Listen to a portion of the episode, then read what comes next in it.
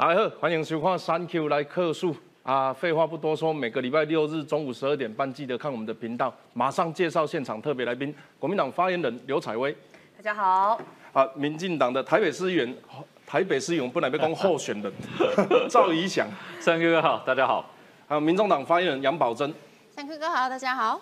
今天一样要讨论这个大家最关心的国际时事以及总统选举的题目，那我们就现在看一下今天要讲什么东西啊。首先呢是国民党现在的总统候选人还没有出炉，那其实我们也不是特别在意啦。那最主要是说最近发生了几件大事，呃呃，蔡英文去到美国哦，总统去美国出访过境外交。那另外一方面，前总统。啊，前这个呃马英九他去到中国，那两相比较之下，呃两个政党在做这些事情的时候，那到底想要带给台湾或者是国际社会什么样一个意义？那我们先看哦，因为目前呼声最高的、讨论度最多的还是侯友谊，但是蓝营现在好像不知道到底要不要支持他，至少我看不出来了。如果你看得出来，你可以帮我留言一下，告诉我你是怎么看出来的。蓝营呢，现在报了一个叫“疑侯论”，侯友谊现在来担当担当啊，敢美维护。那讲这个话也不是没有道理，因为他呼声最高的时候，就是去年十一月选举完那一天。可是自此之后，就像新股上市的行情一样，那个指数一直跌，啊，价这个售价一抵浪啊，然后持有者就非常担心。然后本来支持侯友谊没有错啊，那可是为什么弄了几个月之后，你的民调越来越差，到现在甚至是中广的呃这个盖洛普民调做出一个国民党第三名，哇，那蓝营的支持者当然群起这个非常担心。另外一方面，选策会今天把韩国瑜加入民调了，哇，这个是什么操作？待会跟来宾来讨论看看。有六份的民调做出来啊，是赖生侯将。结果侯友谊说啊，哎，当当当加等等，一直传闻说他是为了应付什么？应付新北市议会的总咨询结束之后，他才会被动表态。那但是呢，现在看起来形势比人强，他可能要提前到四月底、五月初来表态。那国民党也宣布说，我要用征召的方式来选总统候选人。那至于这个征召哦，其实内行的来讲啦，征召的意思是什么？就是党主席说了算。就是选策小组呃选队会这个选策会或者是所谓的地下什么挖哥小组说了算，为什么？因为他本来有民调全民调，本来有一些其他方式，甚至是有意愿的人自己去协调。那现在看起来，大家想选的人都在啊，国民党郭台铭说等办法，柯文哲我不确定国民党到底有没有真的要找他组菲律大联盟。那侯友谊又说被动征召，所以最后呢用了一个叫征召的办法。可能会以一个月以上的滚动民调为主要依据啊，加上参考党内各方意见。我跟你讲啦，你要用民调就用民调啦，啊，要要协调就协调。你如果要参考式民调加上协调，其实就是自己就是就是人为决定嘛。那对征召选将呃，对征召这个制度的选将呢，有有一些态度哦。张亚中主张办初选，但接受列入民调人选。哦，可以，我可以，我我觉得应该要选啦，应该要全民调。不过你们要征召，我立马搞在那比。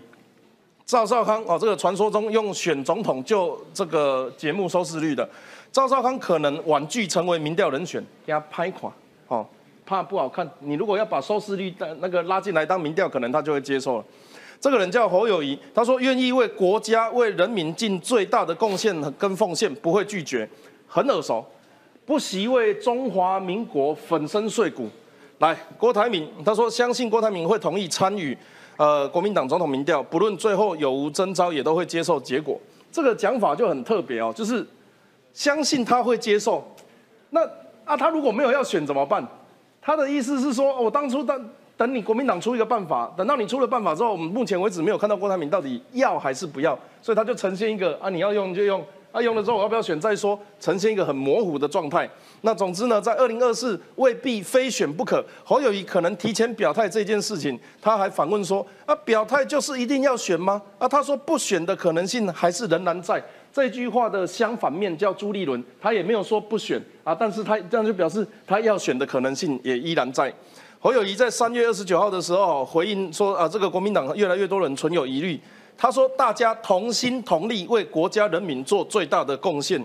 那这个到底你要不要宣布参选？四月底五月初好吗？”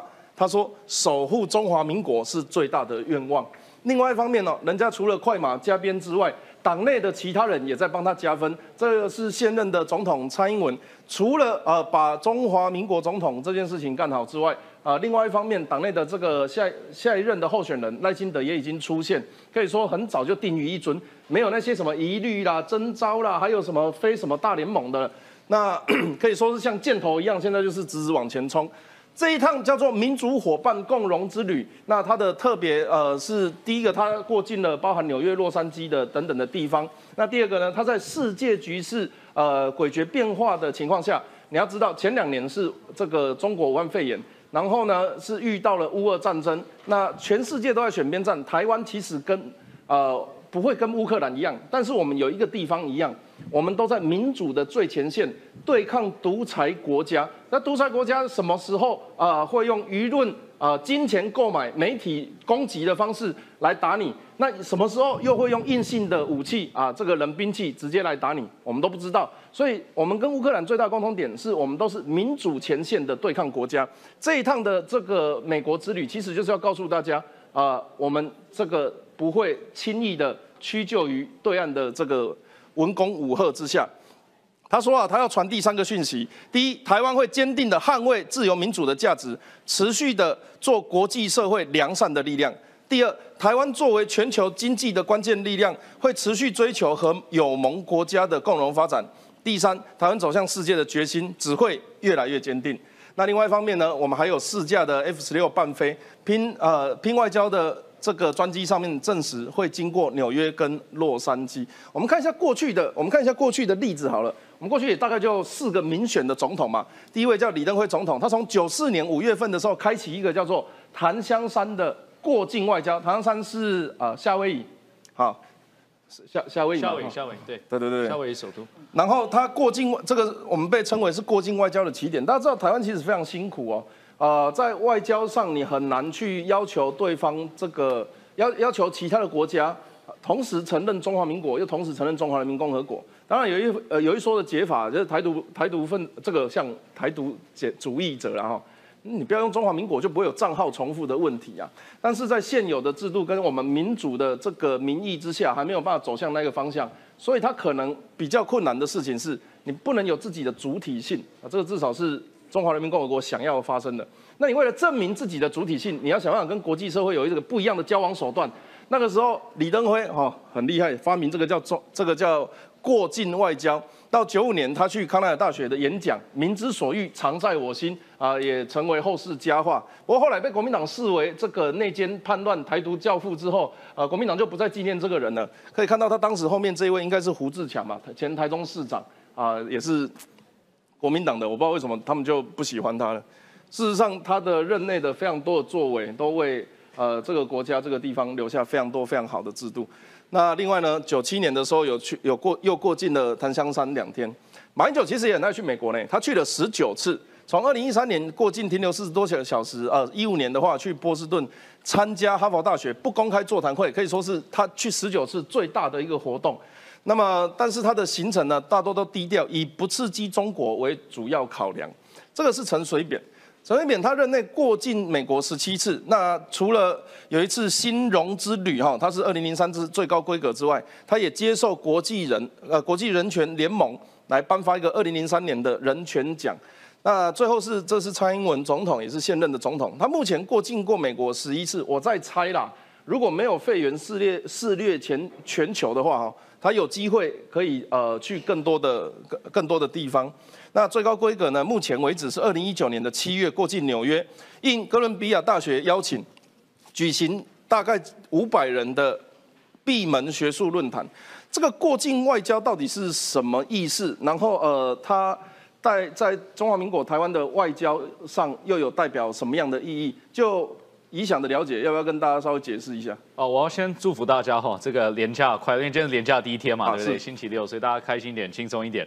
那我觉得对于这个议题，确实我们看到正好是好多人都在美国，所以正好有一个可以做个比较。可我觉得蔡总统，我们先重视他好，因为蔡总统毕竟是国家元首，出去代表是我们整体的一个国家，所以甚至于到他到纽约之后呢，其实是专机抵达之后是红地毯铺起来，然后甚至于是美国在台协会的主席这个罗森伯格上到飞机专程去代表美方去迎接他的到来。那其实我回过头来讲一下蔡总统过去的一些访问，因为确实我们在整体的一个过境的规格来说，这几年来提升了很多。其实包括二零一六年马英九当时当当时在过境美国的时候，是很扯很扯。我跟大家举个例，大家就知道有多扯。如果你去参加乔宴，乔宴就是马前总统要去宴请大家，说大家欢迎大家来啊，等等等等。要参加乔宴的话，你的手机要先放在一个旁边去，不能带手机进去呃这个宴会场所。为什么呢？怕你拍照。你拍照如果抛出去的话，哎，这个马总统过境的行程就没有这么低调哈。所以马总统其实非常追求低调。所以包括例如说他去洛杉矶的时候，我记得他是住在那个应该是环球影城附近。的一个好像是喜来登里面，然后这喜来登是一个山上，就周边什么东西都没有。然后你去参加任何的活动，什么全部都在饭店里面，然后去进行美国国会议员的双边会晤也在饭店里面，或者就打电话等等，所以是完全低调的进行。那后来我们其实二零一六年在英祥川的时候就去检讨这些项目，会觉得说。好像跟我们中华民国台湾的一个民选总统该有的规格是有所落差的，所以我们就跟美方去争取，觉得说这个不是最好的做法。我们是不是应该要尊重说，我们台美其实都是有言论自由，都是有媒体自由的国家，所以要逐渐开放我们在我们总统可以在美国过境的时候能做跟能说的一些事情。所以美方其实，在大家的整体一个默契之下，也同意了。所以，包括我们到二零一七年到二零一九年、二零二零年当中，我们真的看到，就是在我们的这个过境的规格是大幅的提升。所以，包括这一次总统其实要这个回程的时候，会经过洛杉矶，他会去这个雷根总统图书馆里面。其实这过去也去过了，这上次也去。那其实当时我也陪着他去。蔡总统当时还在柏林围墙的遗址前面，就是留下了几个几个砖块前面。跟大家说，这个强调说台湾民主的一个重要性。那包括其实刚刚这三个哥也提到哈，所以在纽约的时候还去这个纽呃纽约里面，好像是哥伦比亚大学还是纽约大学里面，呃应该是 NYU，应该是纽约大学，然后还专程去做演讲，去讨论说台湾在区域环境当中的一个重要地位。然后再来，其实也有跟非常多的美方的啊这个高层有会晤，包括 Pelosi，其实上一次啊过境的时候也有直接通了电话跟他致意，所以。这个其实就是我觉得蔡总统对于台美关系的一个整体的方针，就是这个是应该开大门、开大门走大路，就是说大家不应该被过去的所谓的低调这样子的框架框架下来，因为我们台美关系对我们台台湾人很重要，但对于全球的一个和平，对于台海的和平也非常非常重要。所以蔡总统这次去美国，我觉得象征的就是说我们过去几年来外交做出的一个努力，但同时也象征的台美关系这几年来真的是进程的非常快。这个有一个人叫郭台铭哦，啊，为什么要提他？因为很有趣的事情是，我不确定是要 Q 国民党还是 Q 民众党来回他。你们有人想要帮他讲话的吗？民众党。那要讲什么？讲什么？就就郭台铭他对这个呃访美这件事情，他有一些想法嘛？对这个国际的的这个立场。所以他现在到底是算谁的？这个事情是我应该要问谁？根据朱立伦主席的说法，应该是蓝营的重要人士。可是陈佩琪说郭台铭跟他跟他老公不是之前是抢了药吗？怎么现在没有没有没有？是 应该是说郭台铭一直的确都是泛蓝的一个很重要的人士嘛，这个是大家都都有共识，尤其是泛蓝当然都有共识的。那回到回到刚刚 Thank You 哥问的嘛，哦，我但我要先我先 我先说一下，我现在其实不是国民党发言人了，是是是，对，我是台北市议员，所以呢，我今天很多很多论点。对，所以我今天很多论点可能还是会会会有分析，然后会有一些民意。对，那我先说，就是郭台铭他是泛蓝重要人物这一点，其实是我相信是所有泛蓝人士的一个共识。那回到说，现在大家都会怀疑说他去美国啊，是不是又要争取什么样的提名啊，或者是或者是要怎么样？嘿，Thank you 哥，不是郭台铭，他曾经一九年的时候讲过，靠美国靠不住，不要跟美国买武器。结果这一阵子又说啊，这个应该要什么跟美日保持好关系。所以我们有一点不知道哪一个才是他。我觉得从呃要跟美日保持好关系，这本来是全台湾人民的共识啦。我相信不是只有他。那郭台铭这一次去，我们其实可以从他的行程看得出来，他很多的行程就是商业嘛，然后还有包含一些什么健康啊等等的。那其实这这两天不是也有很多人士就分析，为什么郭台铭这一次要去美国？那当然，其实最重要一点就是要凸显他的一个身份。我也相信他其实这样做是为了要凸显他的身份，为了要选总统。我我我我不觉得，我不觉得存在感的。结果你说身份，身份身份，我觉得有没有要选总统这个我不知道啦，因为毕竟。他没有直接这样子讲，但是我也很同意所有绿营的人在质疑的很多事情，比如说你去美国是不是代表你一定有想法？你要要说完全没有想法，那是骗人的啦。我在这边不会骗大家。那他去美国的确可能有他某些想法，不过你要说他这这些想法是完全百分之百的政治想法，其实我觉得也不尽然。因为郭台铭他其实本来就是他在企业、他在商业上面本来就是有一定他的身份，而且他也很可以去利用他这些商业的人脉去跟美国人打交道。也是简单说，他不需要利用我要选总统或者是我要做什么而去美国。所以如果说我觉得要把它扣成一个帽子，说郭台铭去美国就是为了选总统，我觉得也太多了。我没有要扣他帽子，因为我只想知道他政治上想要干嘛，我管他商业上要干嘛。我不是红海的股东。那可能要问一下那个佩奇姐 才比较。所以你们两个，哎，我本来以为已经定于一尊了，郭台铭就是国民党的，现 在民众党也要帮他说一下话。我这个哎，选总统选到今天，然后不知道是代表哪个党，这个也蛮好玩的。没有啊，因为应该这样子讲，就是我觉得郭台铭的状况现在好像是比较多中间选民在期盼的。哦，对，那当然我觉得像刚刚有提到说，其实泛蓝人士，我觉得也是对他蛮有蛮有这个想法的。菲律大联盟朱立伦到底有没有找过柯文哲去谈？哎，我要先讲一下，老实说，我非常不喜欢菲律大联盟这个词。哦，所以好，为什么？好，为什么会这样子讲？我觉得不要去谈什么好下架民进党，或是我是非绿大联盟，因为我觉得这样的词其实非常的造成台湾内部的一个对立跟分裂。我觉得真的不用做到这样子。那好，你如果说在野大联盟，哎，我觉得还比较合乎一下现实。但你说是为了反而反，然后你这样去做一个非绿，好，那非绿的定义是，请问你是反民进党的人士，还是反所有挺民进党的人民？哎，我觉得那个落差其实非常大，因为就包括我相信两位民意代表，其实你们在服务地方的时候，不会去分说，哎，你是青蓝的还是你是青绿的。我我我要讲一个例子，那个时候蔡壁如刚选，呃，就是民众党刚有立法委员的时候，跟我同一届嘛。然后蔡壁如说他要组一个在野大联盟，记者就跑来问我说，你会不会参加？我说蔡壁如从来没有找过我，我是要怎么参加？我讲的例子不是要抱怨或干嘛，我只是在说，如果有人喊出非绿大联盟，这是他们的名词啦，哈。啊！但是到底有没有找过柯文哲谈，还是柯文哲他们觉得是绿的？其实应应该讲，他都没有真的在那种以党中央跟党中央的官方管道来谈这件事，所以我觉得其实很多时候都变成好像是在媒体上面去做喊话。所以你说真的要来进行蓝白合或是怎么合，我觉得其实困难度是有点高。那我觉得在郭台铭部分，我必须老实讲，其实他这一次动作非常的快，就他突然说他要去访美，那也可以看得出来，他应该的确在美国那边很多的一些这种地方人士啊，或是一些商业人。士他可能平常就都有在经营，所以他可能在安排行程的时候可以很快速的去成型。那我觉得他其实认真讲这一方面，他做的功课跟这个认真程度还是看得见的。你会不会觉得郭台铭去美国的声势比柯文哲还要大一点？老实说，我觉得狒狒最近好像 声势更高。狒狒掉很多。哎，对，狒狒的声势我觉得可能更高一点，因为最近的确很多一些访美的行程，还有包括像马英九访中的行程。可是真的反而好像，我觉得狒狒的事件，或是这种浮尸的一个事件，好像反而整个声量是有点盖过去的一个状况。那。呃，我觉得柯郭台铭的确，因为这一次他的这个时间点排在柯文哲之前，那也有很多的声音说，哎，是不是有点在较劲的意味啊，或什么？但我觉得其实就像刚刚才会议员所提到的，因为其实郭董他平常就都已经有在往返欧美，因为他经商的关系，所以他其实平常都已经有在往来这些国家。我觉得不用特别的去把它放大，说哦，我就是在做较劲，我就是在做比较等等的。那当然，我觉得郭董他有没有想要选总统这件事，我觉得从他在这个时间点安排去访美，我觉得有他一定的用意存在。你说他完全没有想要选总统，我觉得应该是不太可能。嗯，其实我我我补充一下，我先说，我觉得我们应该帮保证按个赞啊，因为我觉得保证他提到说我们。不支持这样子非绿大联盟，我觉得是好的。为什么呢？因为我觉得像国民党就是迷失于说，到底有谁可以打败民进党？然后所以你你选一个候选人，理论上你应该是要选他政策、他远远见、他的人格各方面。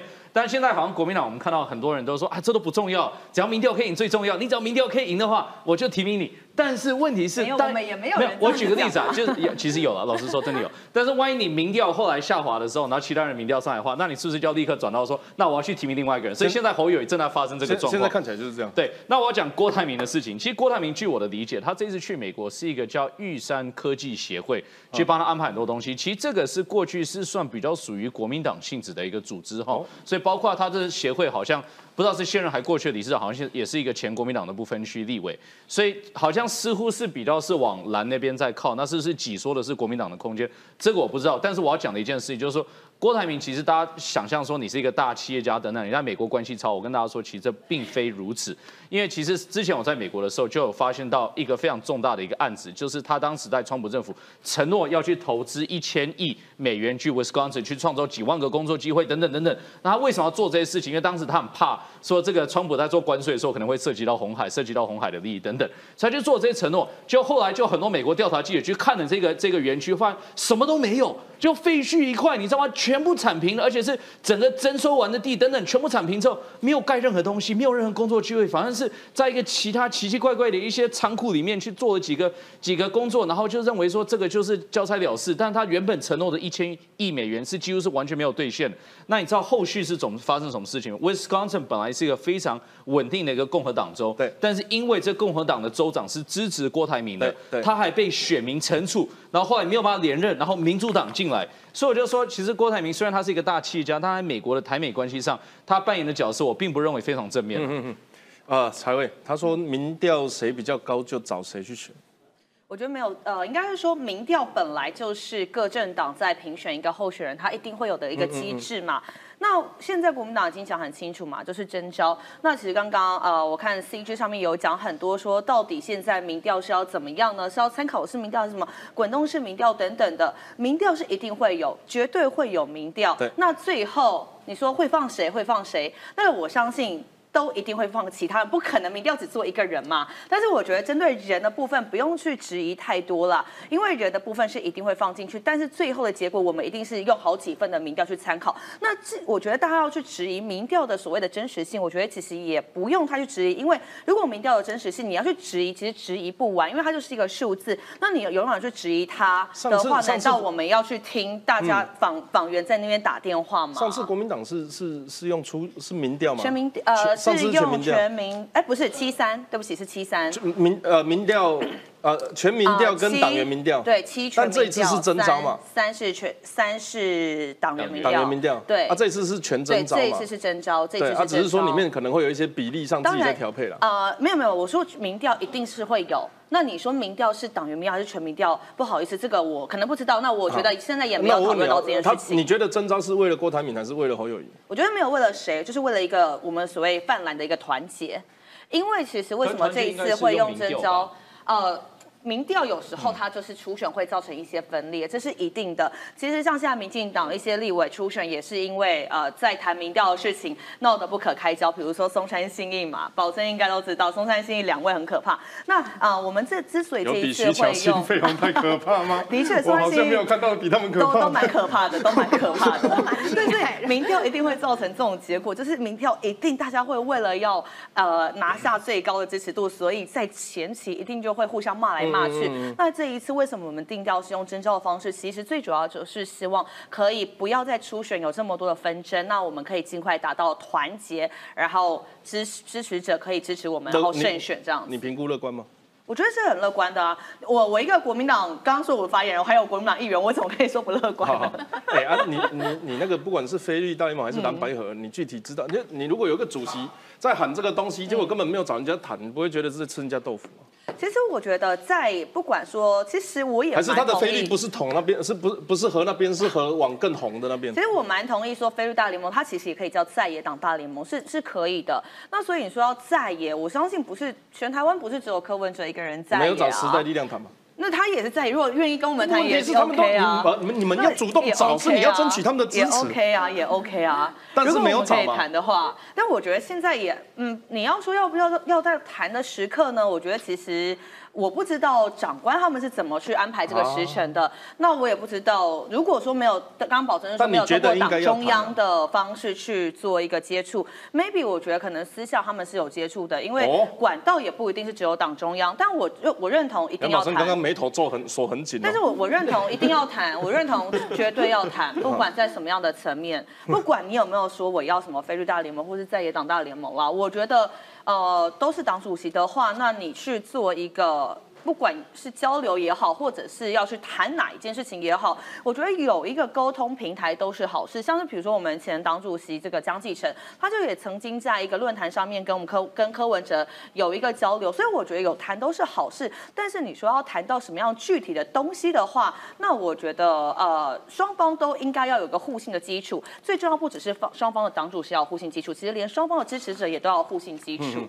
像我自己啊，在看柯文哲的新闻的时候，都会有一个很特别的感觉，就是当记者去访问柯文哲，他都会说新闻写的是错的。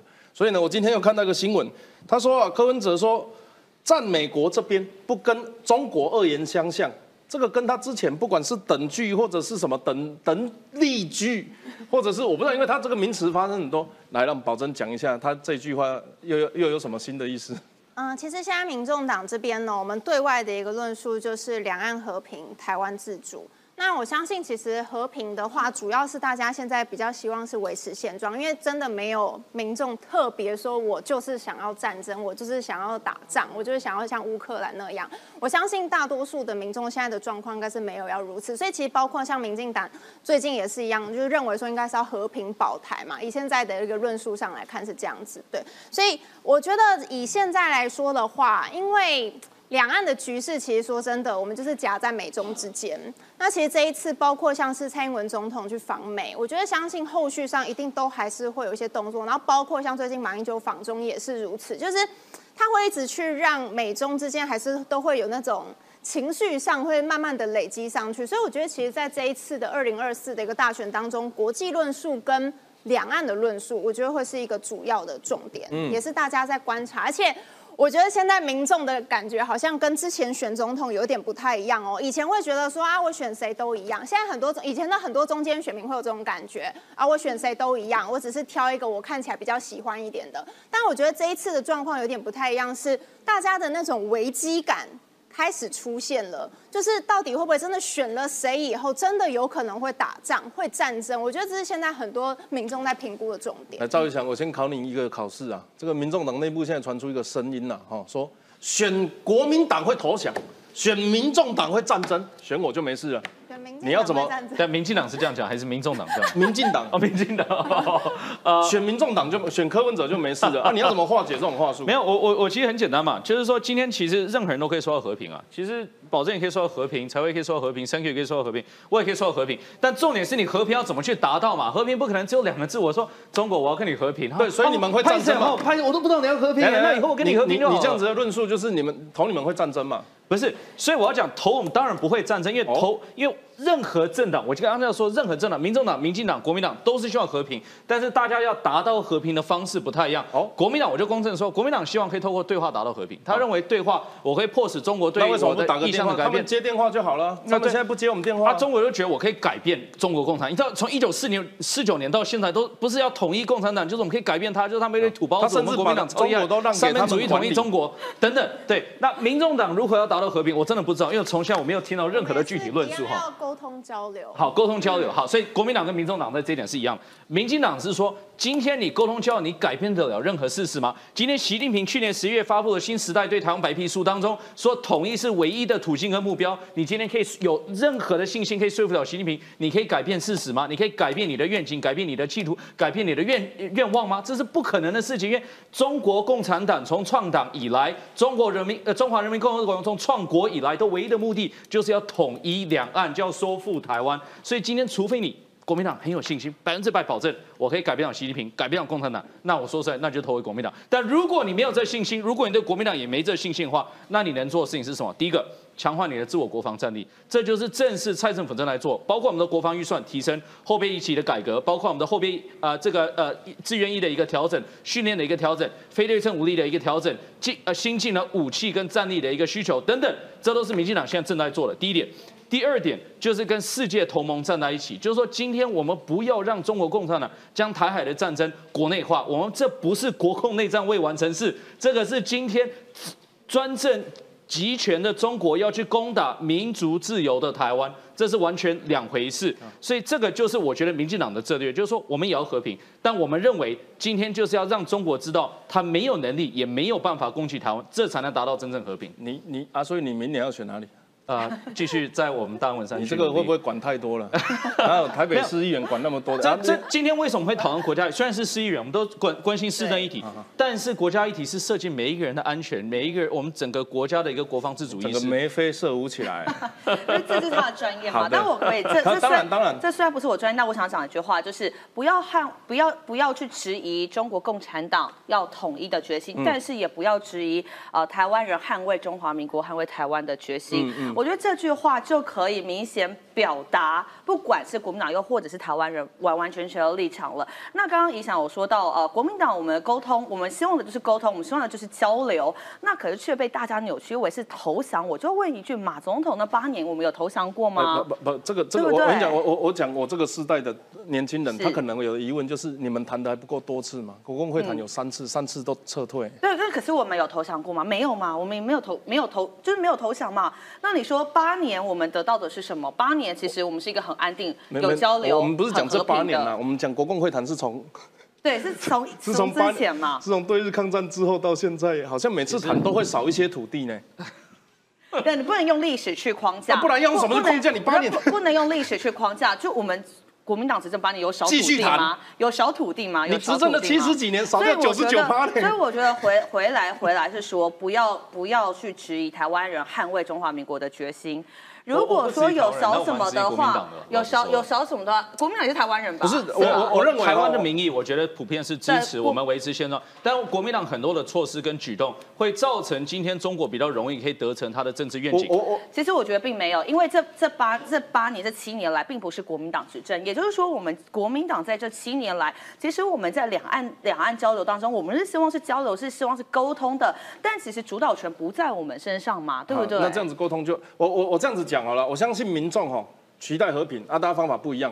我我我我认为我代表这个时代稍微讲一点点话，就是他们会我们会不会是对国民党去谈这件事情本身没有信心？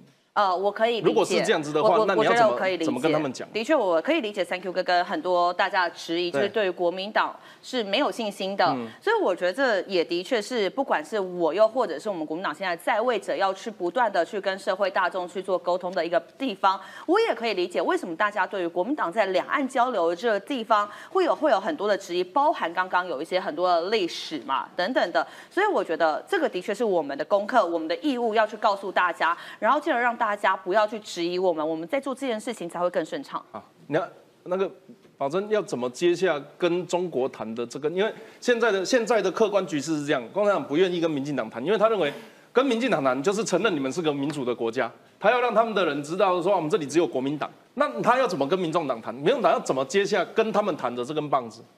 哎，其实真的啦，我我其实说真的，的确你要去跟他们交流跟沟通，我觉得的确会有一定的难度在，而且我觉得时空环境背景的确是跟之前也不太一样了。但我觉得，我觉得不管怎么样，我觉得因为民进党现在毕竟执政党，那我觉得还是要想办法，是不是可以有一个。交流的机会，其实我觉得包括连蔡英文总统自己也讲过，他认为其实如果你在好比方对等尊严的情况之下，有机会交流的话，我觉得也不要完全的去放弃这件事情。我觉得有机会就去谈谈看，不要完全说啊你不友善啊，那我也不要友善，我们都都不要聊好了。我觉得倒也不用这样子。所以我觉得其实还有一件事情，我也特别想要再请问一下怡翔，因为。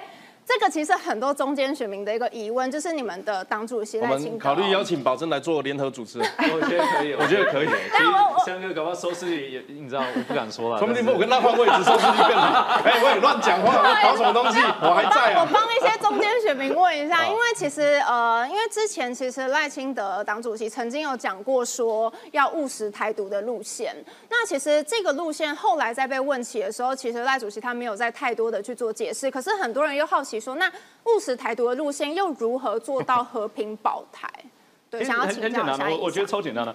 务实这两个字是什么？务实两个字就是你不会贸然去让你的国家陷入战争嘛，这就是务实嘛，对不对？这应该这就是 pragmatic 务实的定义，就是我不会做一些贸然的行动，让国家进行所谓的战争或者陷入一个战争的情形。那所以你今天如果你的前提，因为务实是画在台独工作者前面嘛，对不对？所以务实是前提嘛，对不对？那既然你务实是前提的话，那就非常清楚你该做的事情是什么了。第一件事情，如果你真的希望台湾成为一个主权自主的一个国家，而且是被世界承认的话，第一点。你一定要有足够的国防战力，让中国认为说，我今天即便你做什么事情，我都没办法去攻击你，以色列这个国家为什么他做什么事情？他最近其实在处理的那个司法改革，导致几百万人上街头抗议，对不对？可是旁边的邻近的在中东国家也没有因此觉得说我可以可以打你啊，你打不了啊！以色列超强的，以色列空军、陆军，甚至于一个小中东国家还有海军等等，没让没有任何国家认为他们可以侵犯得了以色列，所以这是第一点，强化自己的国呃国防自主战力。第二点，我觉得还是跟民主国家的一个共同合作，也就是说，今天台湾的务实，就是说代表说，我们要正视到我们是世界国际社会的其中一员。我们今天如果片面做出任何的举动，导致这个这个台海的区域变成一个战争、第三世界大战一个起源点的话，这个没有任何国家会支持这这样的行为，美国也不会支持，日本也不会支持，澳洲也不会支持。所以，如何跟我们的民主伙伴同进同出？按部就班做该做的事情，其实这个就是务实，我觉得的最重要、最重要的定义。嗯，因为的确，我觉得务实的确很重要。那可能我觉得是不是可能口号可能要调一下，就是因为其实你一讲到台独，会立刻让大家觉得可能会立刻跟中共之间会直接不是你你们等下，我先问一下你们的民众党的台独的定义是什么？哎，老实说，这个要请教民不是啊你你穿一个天蓝台的衣服，不也是台独吗？你怎么不天不穿天蓝华？没有天然台跟台独又是两件事喽。你你天然台的目的是什么？我们天然台是说，大家不要在我们自己台湾的这个岛内，我们去制造彼此的对立跟纷争。我们都是本土的台湾人，对，所以我觉得那跟台独完全是两件事情。为为什么是两件事情？维持现状就是呃一中框架，就是九二共识啊。对对，哎，九二公司是，哎，等下九二公司我倒想要再聊。我觉得民众党蛮会分配工作的。对对对，等下九二公司可能就是蓝白河的起步吧。对，我总觉得其实已经快是蓝绿河。以后两岸就是国民党回哦。等下九二公为什么他又跑到九二公司去？等下九二公司。我们现在是一中宪法嘛，去动一中宪法就是就是往台独的方向走。九二共识我也稍微补充一下，因为我觉得九二共识当时其实没有真正的去签了资本的一个所谓的这种协定合约嘛。所以你们有新新什么五步吗？我觉得也过了三十年，其实我觉得也不用太过去强调那个名词，而是说，因为其实现在时空背景不同的情况之下，那是不是有新的？状况、新的背景、新的事件，然后我们去凝聚一个新的共识。所以我觉得到，我觉得不用一直去强调什么九二共识啊，然后一种各表，因为其实我觉得像现在很多的年轻人可能也都不太理解这些名词本身的一个定义跟背景。国民党也反台独，你们的台独的定义是什么？我觉得应该是这样子。我们现在讲台独，台独的定义什么？其实不应该是问国民党，而是问民进党台独的定义是什么？那刚刚宜翔其实有有有提到做联合组织，你知道台独的定义是什么吗？因为很简单啊，台湾本来就是一个主权独立的国家，叫中华民国，这就是现在台独。而且对不起哦，这也是对岸认知的一个台独。所以你今天任何台湾人说，我们我今天继续主张中华民国，我希望中华民国永远都存在。对不起，在习近平眼中，你就是支持台独。我们的宪法本来就是独立的宪法啊，那就好。我们的宪法本来就是一个独立的宪法，是大陆是沦陷地区嘛？但我觉得现在要去讨论台独的这个定义的话，我觉得反而是撕裂台湾，因为不是你不定义，然后一天在讲，那不是你觉得我的定义是撕裂台湾吗？对，对我们来说，对我们来说，可我的定义我我不吃糖，但是为糖是名称叫中华民国是撕裂台湾吗？哦，名称中华民国，我们也很乐意叫中华民国。那那你可你说台独是撕裂台湾，可是我提出台独定义，你认为？是不好的，那你觉得台独定义是什么？没有，我觉得我们现在就是强调中华民国我，就是强调中华民国。所以我觉得中华民国这四个字，其实讲中华民国出去，不会有台湾人不认同。对，但是对不对？就是很难交朋友，因为你账号重复，跟中国一样。对，我觉得呃，交朋友这件事情其实不是现在才困难，是台湾一直以来都非常非常的困难。对，中华民国本来就一直非常非常困难。那我们应该是如何要在中华民国这四个字当中去突破重围？我觉得这才是呃所有的民众乐见执政党去做的事情。那我问你哦，马英九去中国，你觉得这一趟是加分还是扣分？呃，我觉得应该说这样子好了，对国民党来说它是有加分，但对全民来说我。不知道，因为现在整体的行程还没有结束嘛，所以我不能去现在就去判定他到底是加分还是扣分。但是国民党的确有一些支持者是乐见他去的，而且是认为他其实去是还蛮一个蛮感动的。那不然不会有人在那边迎接他嘛？所以我觉得如果要说加分扣分的话，我只能说对民进呃对国民党来说是加分，但是你说要对全民来说，因为现在行程还没有结束，所以我还不能完全的说。好的，哎，保证柯文哲会不会去中国？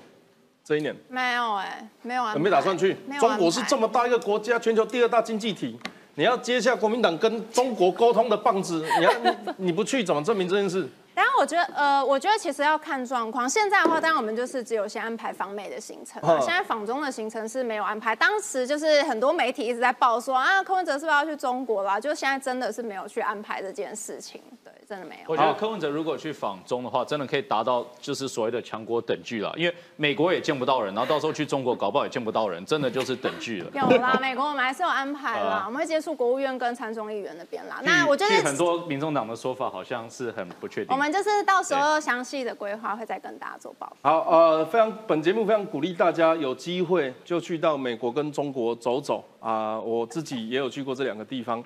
那在台湾，你可以看到民主自由的台湾，你可以自称是不同的呃国籍、种族，或者是呃不同的这个政治主张。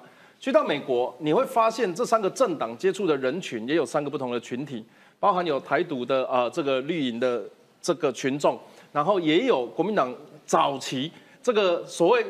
侨胞是革命的奶水，那种从孙中山时代门口左边挂着中华民国，右边挂着中华人民共和国的国旗的那一种老侨，也会有民众党现在去接触的那一群啊，可能他平常比较没有特别哪一个政党倾向，他会办一些活动等等。你会看到美国大概会有一些不一样的族群，或者说有一群人根本就没有在关心政治，他只知道他是啊不这个从台湾来的。那另外一边，你如果去过中国，你也会知道，他们只有一种声音，不管你是蓝绿白，去到那边，你都支持两岸一家亲哦。